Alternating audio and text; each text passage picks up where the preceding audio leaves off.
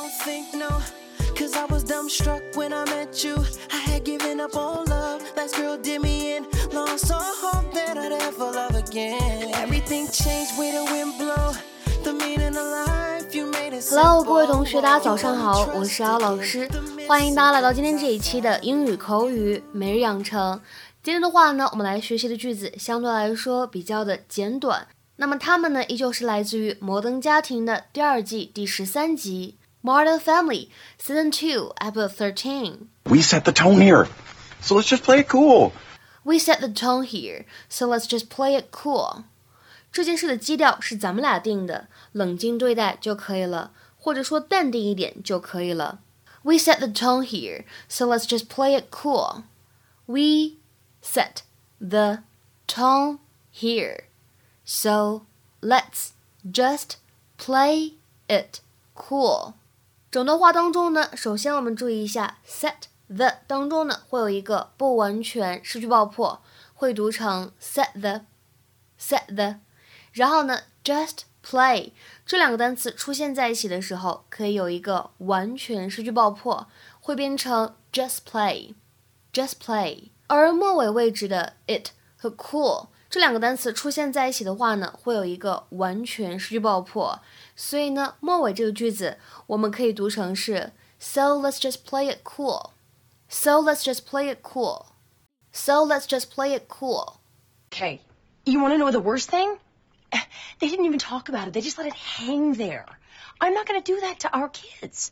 Phil, this this is a defining moment for us as parents.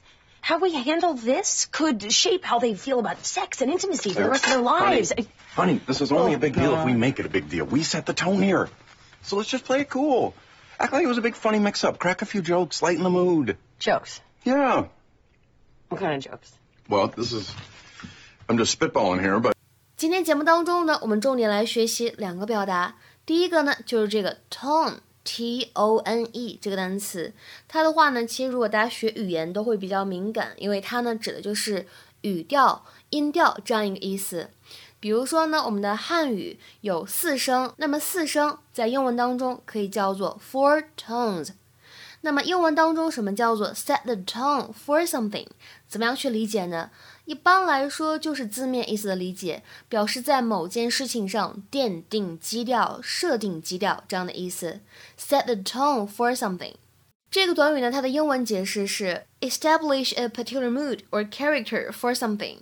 比如说下面呢，来看一下这样的一些例子。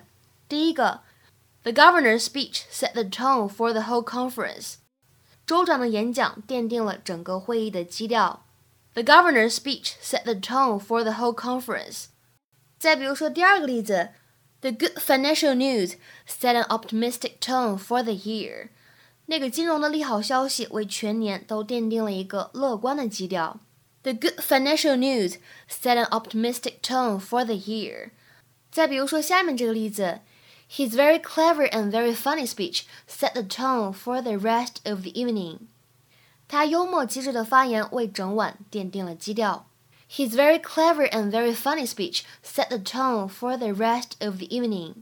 那么今天节目当中呢，我们要来学习的第二个动词短语叫做 play it cool，就指的是淡定、毫不慌张的这样一种状态。To behave calmly and not show that you're worried about something。 下面呢，来看一下这样的一些例子。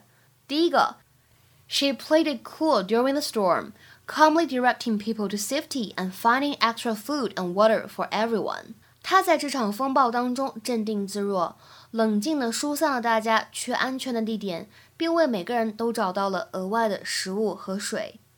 She played it cool during the storm, calmly directing people to safety and finding extra food and water for everyone. 再比如说第二个例子，When they asked how much she earned, she played it cool.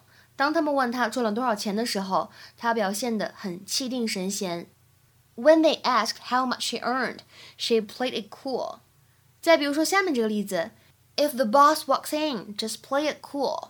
如果老板走进来，你就表现得淡定一点儿。If the boss walks in, just play it cool. 再比如说最后这个例子 ，If you play it cool and don't seem too interested, he might lower the price. 如果你淡定点，表现出不太感兴趣的样子，它可能会降低价格。If you play it cool and don't seem too interested, he might lower the price. 今天的话呢，请各位同学尝试翻译下面这个句子，并留言在文章的留言区。